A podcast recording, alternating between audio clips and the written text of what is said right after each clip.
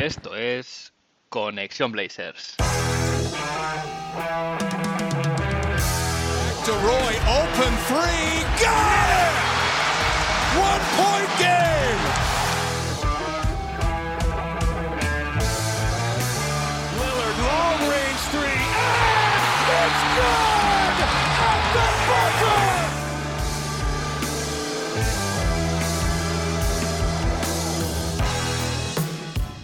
Bienvenidos al episodio 28 de Conexión Blazers. Soy Héctor Álvarez y para empezar la semana bien toca mirar Oregón para traerte una dosis de todo lo que necesitas saber del equipo y en menos de una hora.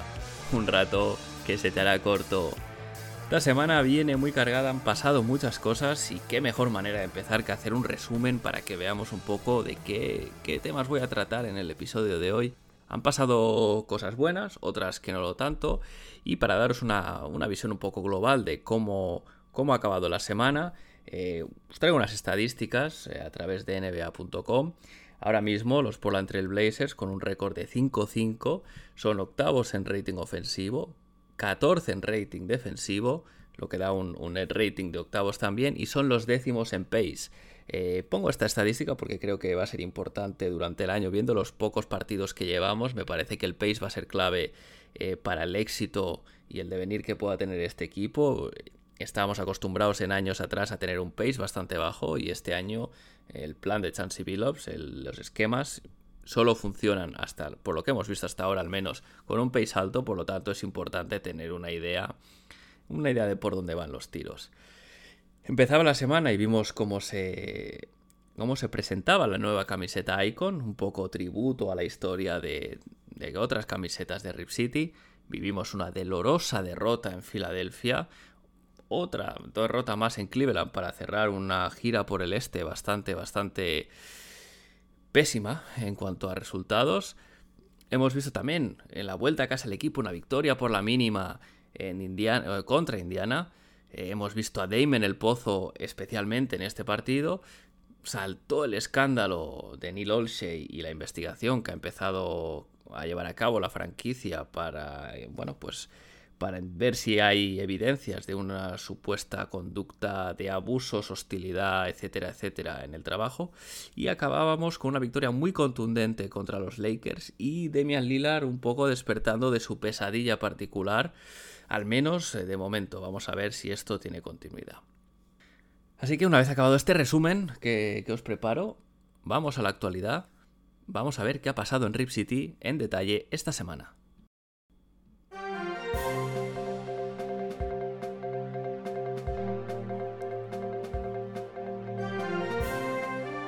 Y empiezo en la actualidad precisamente con el, con el tema de Demian Lillard y su, bueno, sus malas sensaciones eh, en los últimos partidos, si exceptuamos esta resurrección, por decirlo de alguna manera, contra los Lakers. Eh, Dame en general fuera de este partido ha tenido una mala semana, seguramente una de las peores semanas de su carrera deportiva a nivel de números, eficiencia y en general rendimiento sobre la pista. Y bueno, hemos visto a un Dame eh, con declaraciones muy honestas en rueda de prensa diciendo que bueno, él acepta el reto, no está en una situación fácil, no es algo divertido, él dice que es parte de su ADN superar la, adversidad y que en eso está. El momento, digamos, peor, el peor momento de la semana fue ese partido contra Indiana donde Demian Lillard anota nada más cuatro puntos. Esto, cuatro puntos, es su marca más baja en toda su carrera deportiva, con un 2 de 13 en tiros de campo, de los cuales 6 intentos de triple, los 6 los falló. Pudimos ver bastantes tiros forzados de Demian Lillard, un poco buscando esa confianza y ese ritmo que le devolviese a su, a su yo habitual, eh, pero no fue así. Y además una defensa de TJ McConnell, eh, que si ya de por sí es un bueno es un defensor con manos muy rápidas, un, un, defensor un poco pesado, ¿no? De estos que están muy encima, que la verdad eh, eh, TJ McConnell, pese a ser pequeño, es buen defensor. Entonces, entre, entre esta defensa y lo, lo, que forzó un poco Dame, pues no, no, bueno, el resultado fue un partido para olvidar, pese que sí que, eh, como viene haciendo esta temporada, pese que no esté acertado en el tiro, sí que repartió bastantes asistencias. En lo que se refiere a la anotación, Demian Lillard tuvo, tuvo un partido el peor de su carrera.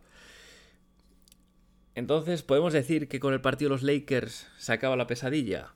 Bueno, eh, la verdad es que fue un, buen partido, eh, un poco la línea de lo que nos acostumbraría Dame si cogiésemos un partido al azar del año pasado, por ejemplo. Eh, acabó con 25 puntos, 9 de 19 en tiros, de los cuales 6 de 14 en tiros de 3. Y sobre todo la, sensación de que, de que Dame pues, se le veía con más fluidez, con más acierto y al final necesitaba un partido así para remontar un poco este inicio inicio de temporada un poco accidentado a, nivel de, los tiros. Y veremos si esto lo puede mantener durante los próximos partidos para ya olvidar esta, esta racha y esta pesadilla particular. Una cosa que quiero destacar, que es que fue bastante clave que Chansey Billups le preparó jugadas que le permitieron encontrar tiros fáciles saliendo de dos, uno o dos bloqueos, un poco a lo que haría jugadas tipo las que podría preparar Steve Kerr para Curry o Clay Thompson, ¿no? De estas de de asegurarse que, pueda recibir en buena posición. Y también supongo que la motivación extra de jugar contra Russell Westbrook, que es eh, su especie de némesis, ¿no? Este pique que tienen ambos, pues eh, también ha podido ayudar a que el partido de los Lakers fuese, fuese un poco el, que empiece a cambiar la dinámica de Dame esta temporada. Con todo, pese a, pese a esta mala semana, estos malos días, eh, también hay que decirlo, Demian Lillard ha llegado esta semana a los 17.000 puntos en su carrera. Es una, es una cifra nada desdeñable. Y bueno, está, está ya muy poquito de alcanzar a Clyde Drexler como máximo anotador de la franquicia. Eh, es algo que va a pasar más tarde o más temprano. Así que bueno, pese a todo, Dame tiene, tiene cosas positivas donde mirar para seguir trabajando. Tiene estos 17.000 puntos y tiene el partido contra Los Ángeles Lakers. Y como empezaba en el resumen, ya se ha presentado la camiseta versión Icon de esta temporada. Y bueno, es una, es una camiseta que es como una combinación que intenta honrar a varias camisetas históricas, como la del título del 77, como eh, las camisetas de la generación de Clyde Drexler, eh, y ediciones más recientes, eh, que, pues, como las que han llevado Brandon Roy o Demian Lillard mismo. Es una camiseta negra con bordado rojo, letras del estilo de los 90 Rip City y un detalle rojo en el lateral derecho a cuadros, a estilo los pantalones que lleva Jack Ramsey, el entrenador del título del 77, un poco a nivel de homenaje. También lleva, eh, aparte, abajo en la derecha, donde está la etiqueta, eh, los equipos hayan puesto pues algún tipo de... Eh, de homenaje o de, o de, referencia a temas históricos de la franquicia. Hay quien ha puesto los anillos, hay quien ha puesto los, los dorsales retirados, perdón. Eh, al final los Blazers han optado por poner City of Roses, eh, como ya sabéis, eh, por la NES, la ciudad de las rosas. Esta camiseta que ya la, podemos, la hemos visto por internet, la podéis buscar, los que no la hayáis visto, la veremos en las pistas debutando el 15 de noviembre contra Toronto, así que eh, nada, en menos, en una semana eh, más o menos, ya la podremos ver qué tal sienta a todos los jugadores, ¿no? Y cómo se ve en la pista, que eso siempre es un placer de ver. Y no puedo no hablar del, tema más gordo que, ha explotado, por así decirlo, esta semana, que es esta investigación a Neil Olshey eh, por supuestas conductas y malas prácticas en el lugar de trabajo. El, se hacía eco de la noticia en primer lugar Chris Haynes de Yahoo Sports, em, de, esta investigación que, la franquicia ha lanzado y esto no hace más que añadir drama a una temporada que ya de por sí entre, entre todo el tema del, del off-season y todo lo que pasó, pues eh, digamos que no es ideal, ¿no? Tener, tener, estar en el foco más minutos, más tiempo por aspectos, vamos a decir, extradeportivos. Pero bueno, al final eh, ha habido, la situación es grave, hay que llegar hasta el final del asunto y esta investigación, por lo visto, ha sido iniciada en base a quejas del personal no deportivo por conductas de Neil O'Shea, de bullying, intimidación, abusos, bueno, y en general crear un ambiente hostil y tóxico en el lugar de trabajo durante casi 10 años, que es el tiempo que lleva Neil O'Shea como general manager de la franquicia. Bueno, por mi parte decir que faltan detalles, irán, se irán publicando durante, durante estos días seguramente, pero para mí no es una sorpresa en el sentido de que pese a que no me podía imaginar que, a lo mejor fuese algo tan grande, Neil O'Shea, cualquiera que le haya visto en ruedas de prensa, etcétera, es una persona que no es, se caracteriza especialmente por ser amable, en, en muchas ocasiones ha meado fuera de tiesto, se ha pasado con, periodistas, con, gente de la franquicia. Así que bueno, em, pese a la magnitud del asunto, a mí me va en el personaje, ¿no? Jody Allen eh, ha contratado a la firma O'Melveny y a Myers para esta investigación y bueno, parece que van a empezar las entrevistas a los empleados esta misma semana para esclarecer un poco qué ha pasado. El equipo también lanzó vía Twitter y redes sociales un comunicado oficial donde bueno, se explica esto, ¿no? El, por qué se lanza esta investigación en base a estas quejas de gente eh, empleados no deportivos de la franquicia y que esperan que esta firma lleve a cabo una investigación independiente, justa y robusta para esclarecer todo lo que ha pasado. Y bueno, evidentemente resalta que, es, que estas, estas conductas de supuestas conductas de Neil O'Shea no van en línea con eh, lo que quiere hacer la franquicia, etc. Ahora mismo nos toca esperar a que acabe el proceso. Eh, si hay pruebas, evidentemente, no se puede dudar ni lo más mínimo, hay que, hay que echar a Neil O'Shea. Y además, esto implicaría, entiendo que por esto se ha hecho la investigación también, implicaría que se le puede echar sin pagarle lo que le queda de contrato. Al final, Neil O'Shea está, tiene contrato con los Blazers hasta la temporada 23-24, con lo cual entiendo que unos, em, unos resultados que demostrasen esta, estas conductas serían el, salvoconducto de la franquicia para despedirle sin tener que indemnizarle, que entiendo que es lo que busca con esta investigación, porque de otra manera le podrían haber despedido sin, sin recurrir a ello. Hay que decir que, bajo mi punto de vista, Neil O'Shea ya hace tiempo que debería haber sido destituido por sus deméritos eh, deportivos. Eh, estamos hablando de un general manager eh, que llega a Portland con la vitola de haber construido, de haber sido el ingeniero del traspaso de Chris Paul que lleva a los Lakers, pero desde que llega a los Portland Blazers pierde a uno, al que era el jugador franquicia en aquel momento, como la Marcus Aldridge, y nunca ha sido capaz de rodear a Dame con un equipo que podamos decir sea contender para, para, para ganar el anillo, ¿no? Eso sumado a su, a su actitud. ¿no? Él ha sido muy listo ocupando un vacío de poder que dejó, que dejó Paul Allen. Hay un desinterés total, o al menos se aprecia así, por parte de Jody Allen acerca de lo que ocurre en la franquicia y Neil Olsey ha sido muy listo y muy bueno para mantener su puesto de trabajo, pero no para hacer de Portland una franquicia ganadora. Es curioso porque todo lo que hacía parecía tener el beneplácito perdón, de la propia Jodie Allen, más, supongo que más por desinterés que por, que por apoyo. Pero bueno, al final es la propia Jodie la que, la que encabeza este, este movimiento de la, investigación. Hemos visto que especialmente últimamente Neil ha estado desatado. En la off-season pasada, eh, desde el, detalle, el feo detalle con Terry Stotts, eh, un poco alegando, ¿no? Cuando le hacen las preguntas los periodistas, eh, el problema no es del roster, ¿no? Eh, Terry Stoltz era un entrenador que ya estaba en la picota, no hacía falta hacer leña del árbol caído. Eh, luego todo el cómo se llevó todo el proceso de contratación de Chansey Billups y la afectación que tuvo eso en Damian Lillard. Y bueno, ya para qué hablar de la infausta escena de la botella en la rueda de prensa de presentación de Chansey y el corte premeditado a las preguntas de los periodistas, algo que una escena totalmente bochornosa que jamás debió, haberse producido, pues bueno, eh, está ahí, ¿no? Además, eh, parece ser que Niloche está bastante solo porque no tiene apoyo de los jugadores. Eh, Demian Lillard, Yusuf Nurkic, se les ha preguntado al respecto. Ellos ambos han sido bastante claros y han respondido bastante parecido. Se han enterado por la prensa y no tienen relación alguna con Neil Olshey, simplemente algo puramente profesional. Entonces, si no tiene el apoyo de los jugadores y, por lo visto, tampoco el de Jody Allen, que es la que lanza la, esta investigación, es agresivo con la prensa, con lo cual también tiene sus tiras y aflojas, pues eh, digamos que no está en una posición de demasiada fuerza. Veremos cómo acaba esto, si finalmente eh, la conclusión o el, vamos a decir, el desenlace es la salida de Neil O'Shea, pues desde aquí, Neil, chao, no te echaremos de menos.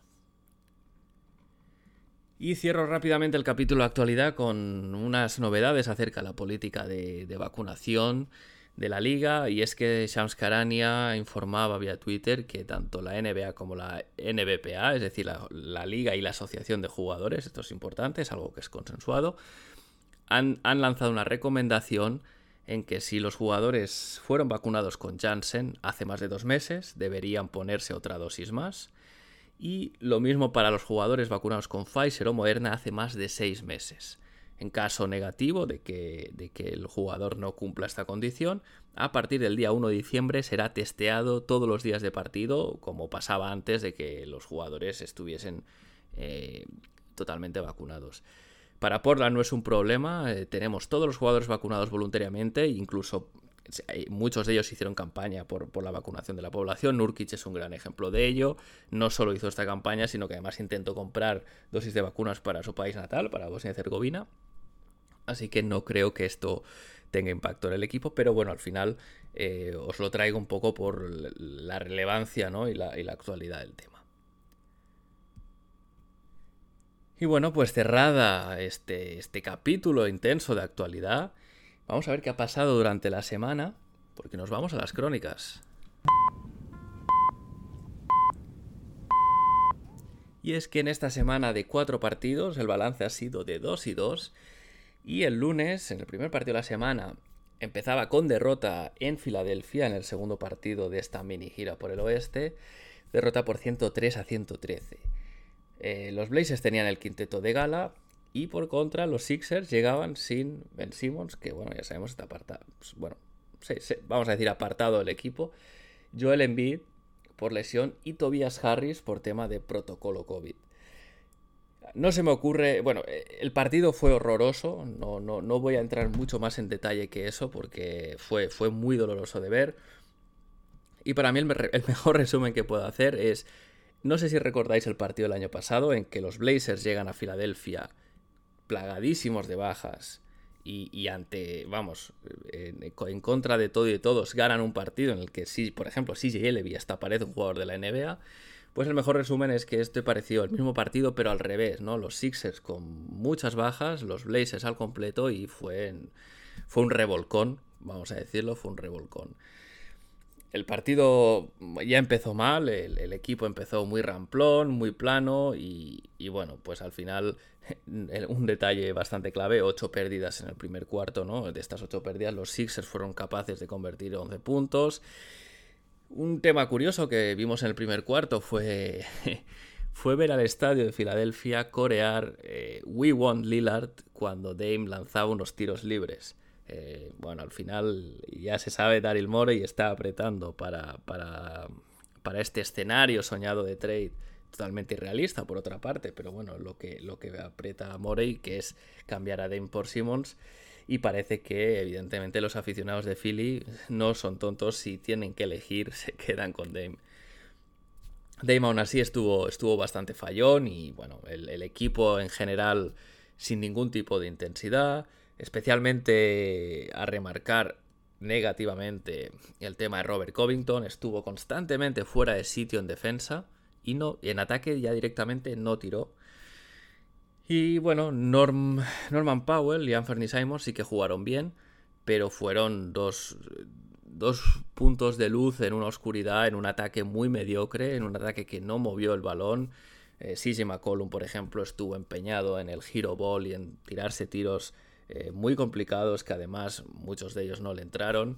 Y en el otro lado, Filadelfia eh, aprovechó el, poder del equipo, ¿no? Con una anotación coral, con un juego bastante bueno, bastante efectivo sin demasiados alardes y, y un, vamos, un ejemplo es George Niang que acabó con 21 puntos eh, y haciendo muchísimo daño a este equipo, ver para creer, ¿no?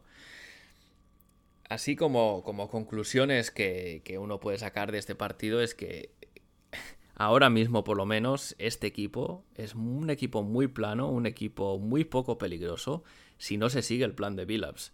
Es decir, un juego en ataque dinámico, rápido, pace alto, moviendo el balón y intensidad en defensa.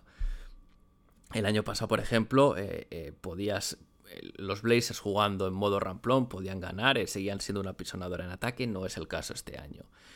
Y precisamente este ataque, este año, si no hay pace, el ataque no funciona y cuando se empieza a perder dinamismo y el giro ball, pues eh, nos lleva inexorablemente a la derrota. Es una pena porque este es un partido que, pese a que a priori perder en Filadelfia, eh, ahora mismo el mejor récord de la conferencia este, a priori no es un, resultado, eh, vamos a decir, fuera de, de lo normal o de lo esperable, mejor dicho, perder contra este equipo de Filadelfia con tantas bajas sí que es algo que no, nunca debió pasar.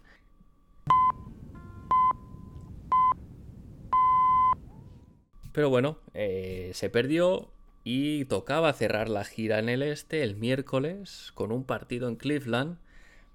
Un partido en el que también el equipo contaba con todos los efectivos, la alineación de gala habitual, con Dame, CJ, Norman Powell, Robert Covington y Yusuf Nurkic.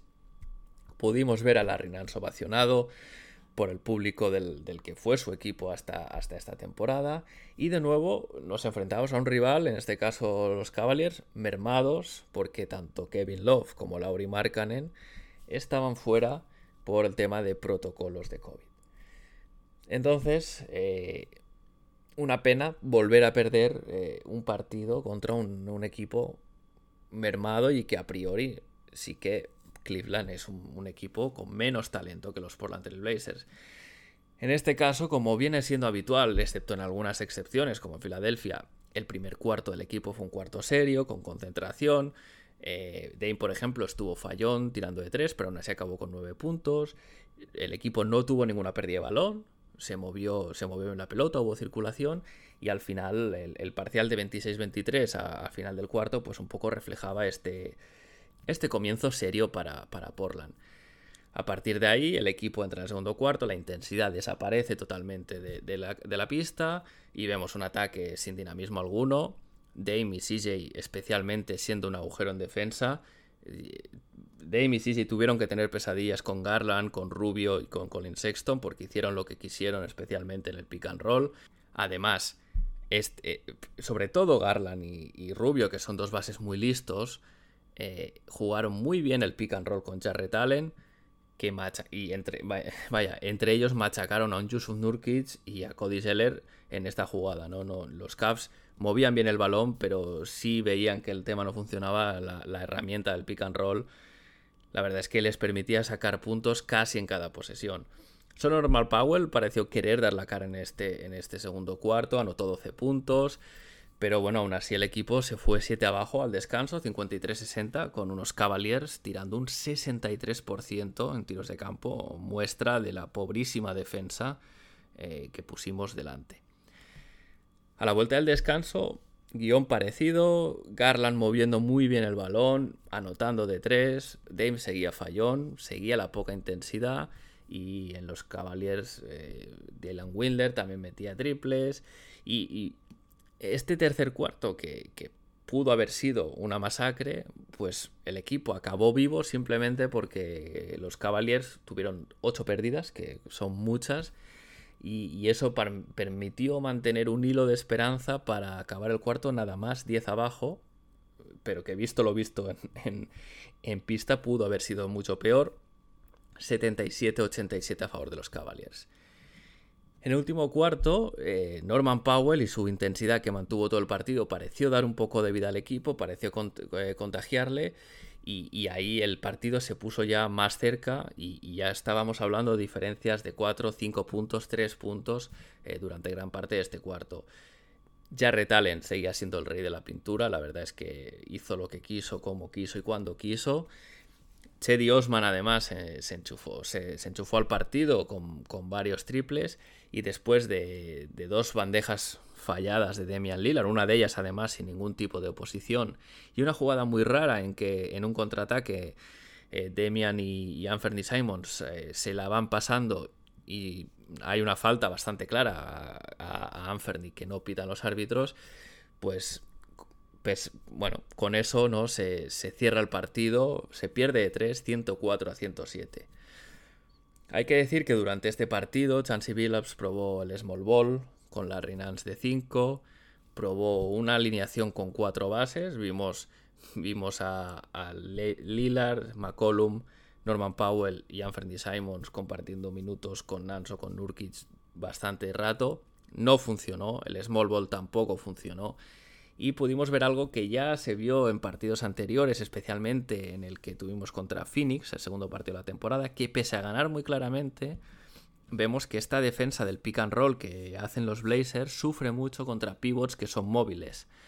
Eh, al final, contra pivots más lentos, Nurkic, como sale muy agresivo, le da tiempo a llegar, pero Jarrett Allen que tiene una amenaza de la liup constante y que es muy rápido, y especialmente con los bases que tiene a su lado, como son Garland y Ricky Rubio, dos tíos muy listos que saben cuándo dar el pase, eh, Nurkic, bueno, no Nurkic, el equipo sufre mucho porque no, no son capaces de defender esta jugada y haces que, por ejemplo, en este caso, pues ya Allen pareciese Shaquille O'Neal en la, en la pintura.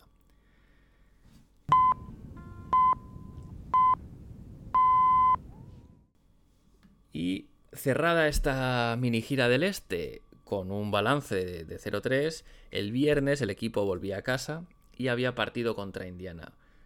Por fin se volvió a la senda la victoria y se ganó por 106 a 110. El equipo de nuevo con la alineación de gala y igual que los últimos partidos, Indiana en este caso tenía mal con Brogdon que no jugó, eh, no jugó por lesión. Este es un partido que más allá de, todo se ganó por talento, más que por acierto, más que por jugar bien. Y es que los Blazers tienen más talento que los Pacers. Pero sí que vimos que de nuevo, como parece que viene siendo la norma, hubo un buen inicio. Eh, hay que recordar que los, los Indiana Pacers llegaban siendo el mejor equipo, el equipo más anotador en los primeros cuartos, con 33 puntos de media. Y, el, y los Blazers y su defensa intensa les dejaron en 19. El marcador, el marcador al final del primer cuarto fue 19-24 a favor de los Blazers y pudimos ver mucha intensidad, muchas manos en defensa, especialmente Norman Powell y Yusuf Nurkic. Nurkic, por cierto, es el, primer pivot en la lista de deflections, es decir, de balones rechazados o desviados que no acaban en robo directo. Y, todas estas deflections llevaron a muchos muchas posibilidades de atacar en transición, especialmente por parte de Norman Powell. Y esto está muy bien porque este, este parece que este, bueno, este, este ataque en transición da vida a este equipo, ¿no?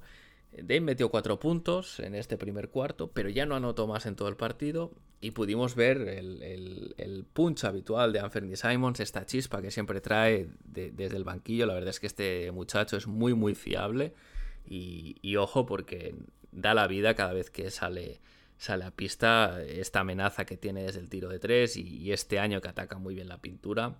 La verdad es que se agradece mucho tener, tener a Anferni y, verle siempre tan acertado.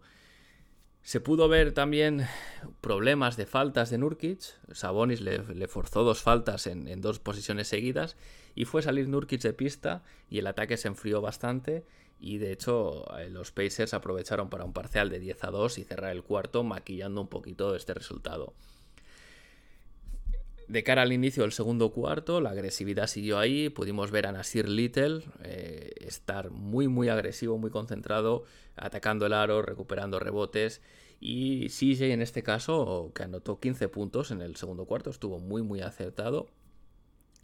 Y después de, un, ataque en transición muy bueno en que Norman Powell conseguía, un 2 más 1, los, los Portland Blazers llegaban con una ventaja de 15 puntos en ese momento del partido y hay, digamos, el, está, la libreta de Carlisle cambia un poco el devenir del partido porque pone una zona en pista que la verdad es que el equipo nunca tuvo respuesta a cómo atacar bien esta zona.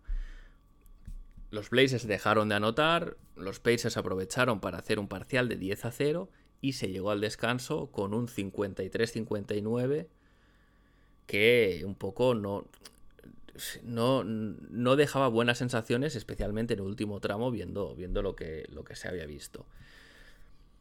Al salir del descanso, un despropósito total. Lo único que vimos fue esta zona que se atragantó totalmente al equipo. Eh, pérdidas de balón, un ataque muy plano en el que los jugadores se pasaban el balón unos a otros en el perímetro y, todo era un carrusel de triples que además no entraban.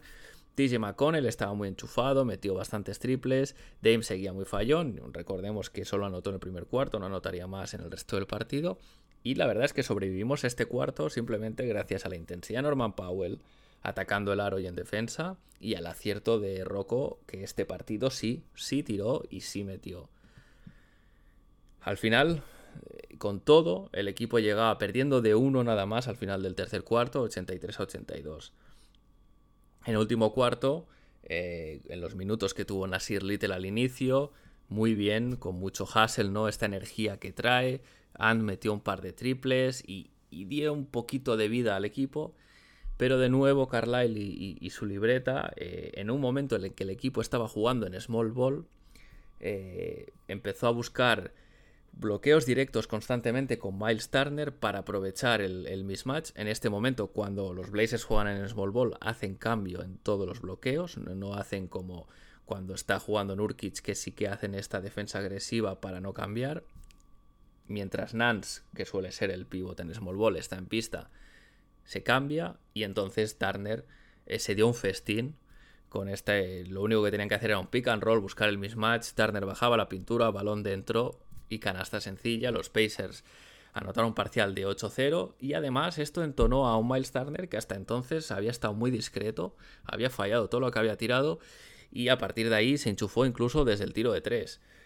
Vimos más minutos de, esta, de este quinteto con cuatro bases y finalmente unos robos de Norman Powell y el acierto en sus decisiones que encontró a Rocco en el, en el, en el triple solo pues eh, fueron suficientes para cerrar el partido, concretamente un triple de Robert Covington a falta de 15 segundos y marcador de 106-110 a nuestro favor. Norman Powell fue el mejor del partido, acabó con 25 puntos, dos asistencias y dos rebotes, dos robos y un tapón, y bueno, 8 de 14 en tiros, muy buenos porcentajes, 4 de 5 en triples. A ellos se unió CJ, McCollum, que también estuvo bastante acertado, bastante fino de cara a la anotación, que acabó con 27 puntos, 5 rebotes y 6 asistencias en 11 de 19 en tiros. A modo de conclusión, se puede decir que Billups tiene bastante trabajo porque no puede ser que una zona exponga así al equipo. Además es una zona que ya se la plantea Carlisle en el segundo cuarto, a final del segundo cuarto, con lo cual en principio se, tenía tiempo para trabajar esto en el descanso y, encontrar una manera de atacarla efectivamente. Eh, Billups probó con el comodín de Tony Snell, que sabemos que es un tirador de élite desde la esquina, pero aún así no funcionó porque los dos balones que recibió tiró dos triples que no entraron y vimos muchos minutos de small ball un poco forzados por la situación, ¿no? Al final Nurkic tuvo tramos del partido con problemas de faltas, Cody Zeller no estuvo muy bien y en estos minutos de small ball ah, dos cosas sobre todo, ¿no? La primera es que Larry Nance es un jugador muy listo, es un jugador con, con buenas habilidades de playmaking, pero tiene que mirar más el aro. A veces pasa de más, busca antes el pase que el tiro y eh, no es la amenaza que podría ser. Y luego también pues recalcar simplemente que no puede ser que, que que una jugada tan sencilla como el switch en bloqueo que buscaba Indiana para que Miles Turner tuviese ventaja en la pintura, lo pudiesen hacer vez tras vez sin que Billups cambiase nada. Aún así, sirvió para... Con todo el, el, equipo ganó, así que es con lo que hay que quedarse, pero hay trabajo, hay trabajo para Chansey por delante.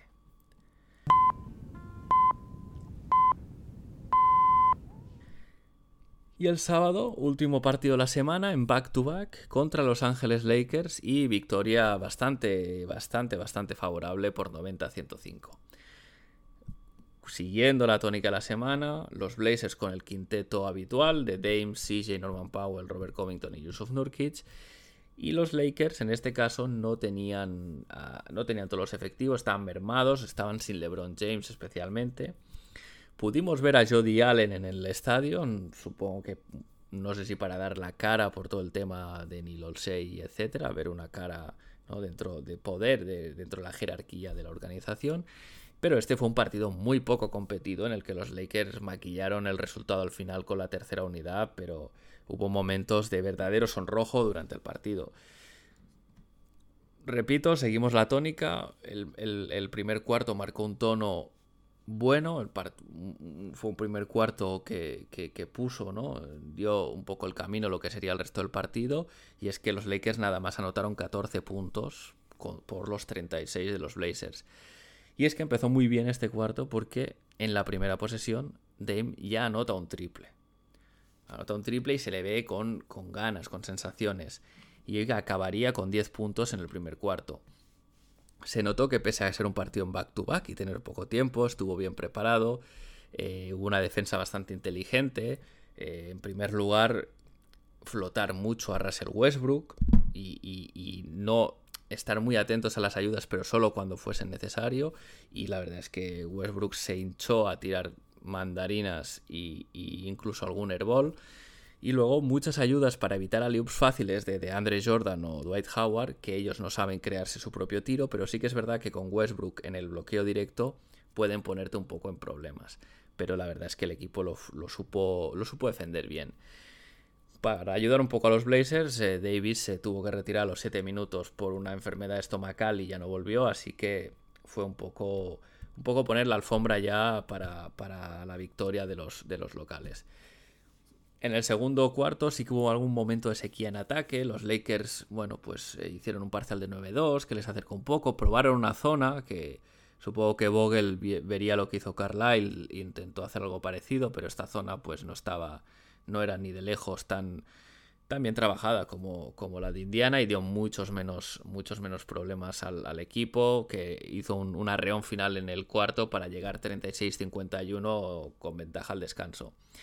Fue curioso ver en este segundo cuarto momentos con, en pista con Carmelo Anthony eh, y un poco el, el beef ¿no? amistoso con, con, sus ex compañeros. Nasir Little en un tapón que le dio, por ejemplo. Eh, tuvo un pique de canastas con Norman Powell, ¿no? en que intercambiaron canastas en la cara del otro y se veía un poco de trash talk, eh, pero amistoso. Estuvo, bueno, estuvo bien, ¿no? Ver, ver a Carmelo Anthony volver al, al Moda Center, con, a pesar que fuese con otra camiseta. El tercer cuarto, con un parcial de 26 a 42, ya cerró el partido definitivamente y a partir de ahí muchísimos minutos basura y como decía al inicio de la crónica, eh, la tercera unidad de los Lakers maquilló un poquito el resultado que, que si no hubiese sido bastante escandaloso. Joseph Nurkic fue, fue el mejor del partido, estuvo imperial, hizo lo que quiso en la pintura, y acabó con 15 puntos, 17 rebotes, una asistencia, 3 robos y un tapón, con un 100% en tiros de campo, metió todo lo que tiró.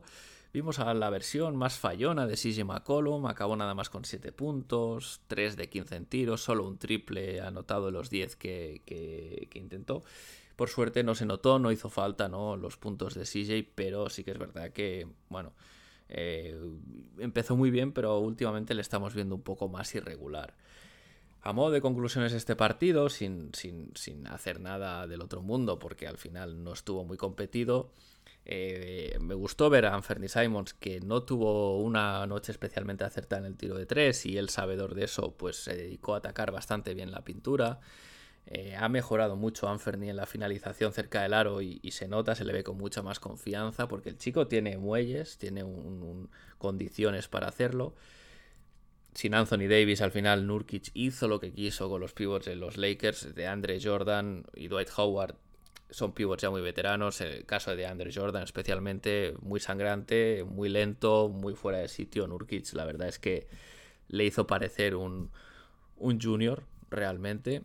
Y pudimos ver un poco en línea con lo que se vieron en algunos momentos del partido anterior contra Indiana, que el equipo atacó muy bien en transición y este recurso parece que ha llegado para quedarse, ¿no? Esta intensidad defensiva de Chansey genera robos, pérdidas del rival, las deflections que decía, y de aquí tenemos jugadores como Norman Powell, como Nasir Little, el propio Narry Nance si fuese más agresivo, jugadores que pueden atacar el aro en transición con mucha fuerza y que, y que son un seguro en ese aspecto, ¿no? Aguantan bien el contacto, finalizan bien, pueden sacar bastantes faltas, 2 más 1. Esto es un, es un recurso más a tener en cuenta y que además ayuda a jugar este pace más rápido que le viene bien al equipo.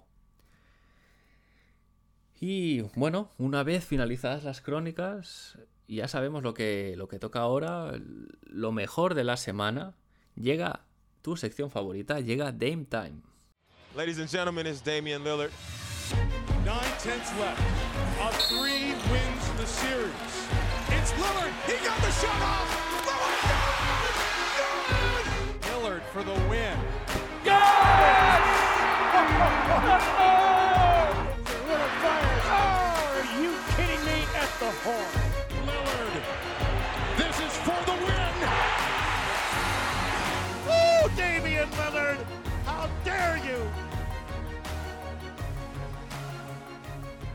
Y el ganador del premio Dame Time de esta semana no puede ser otro que Norman Powell. Norm está de dulces, está ganando todos y cada uno de los 90 millones que firmó este verano y se le está viendo muy bien en defensa, muy agresivo atacando en transición, fiable desde el triple, que es lo que se le pide, ¿eh? tiene su tiene su, vamos a decir, su lugar fetiche en la esquina derecha de la pista. Añade este, este punch, ¿no? este extra notador que, que se agradece, especialmente en este momento que Demian Lillard está poco fino. Y además todo esto hay que recordarlo jugando fuera de posición y en general defendiendo al exterior rival con más, con más usage al mejor exterior rival siempre y cuando el tamaño de Demi CJ lo permitan y no generen más problemas, ¿no? Para un modo de resumen a nivel de estadísticas, de los cuatro partidos de esta semana, Norman Powell ha jugado 30 minutos por partido, en los que ha promediado 21 puntos, dos rebotes, una asistencia y media, robo y medio, casi un tapón y medio, y solo cometiendo una pérdida. Así que Norman Powell, esperemos que sigas, esperemos que sigas en este momento de forma. Esta es la versión de Norman Powell que queremos ver y no la que vimos los playoffs del año pasado. Así que desde aquí solo puedo decir felicidades y sigue así.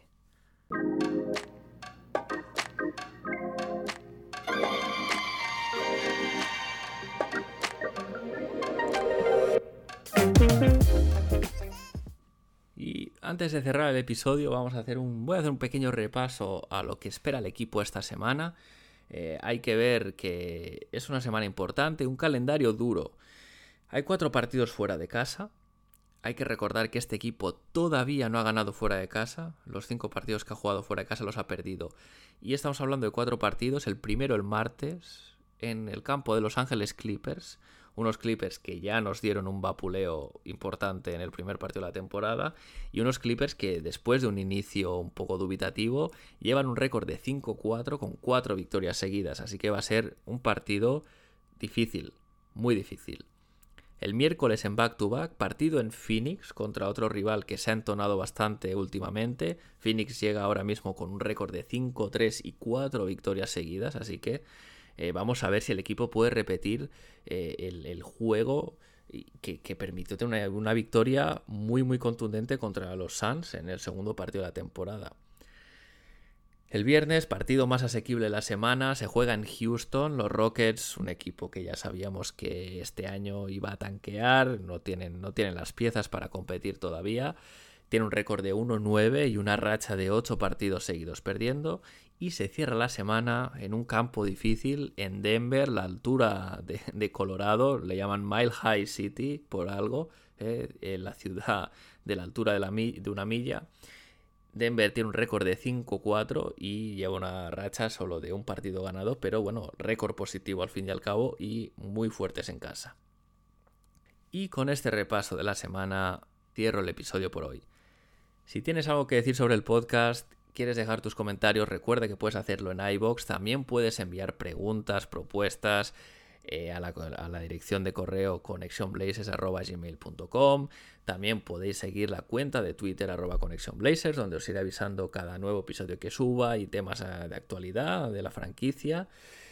Y sin más, agradeceros una semana más que escuchéis Conexión Blazers y recordad recomendar el podcast a vuestros amigos, a vuestras amigas, que esto pueda seguir creciendo. Y sin más, me despido. Seguimos conectados. Hasta la semana que viene.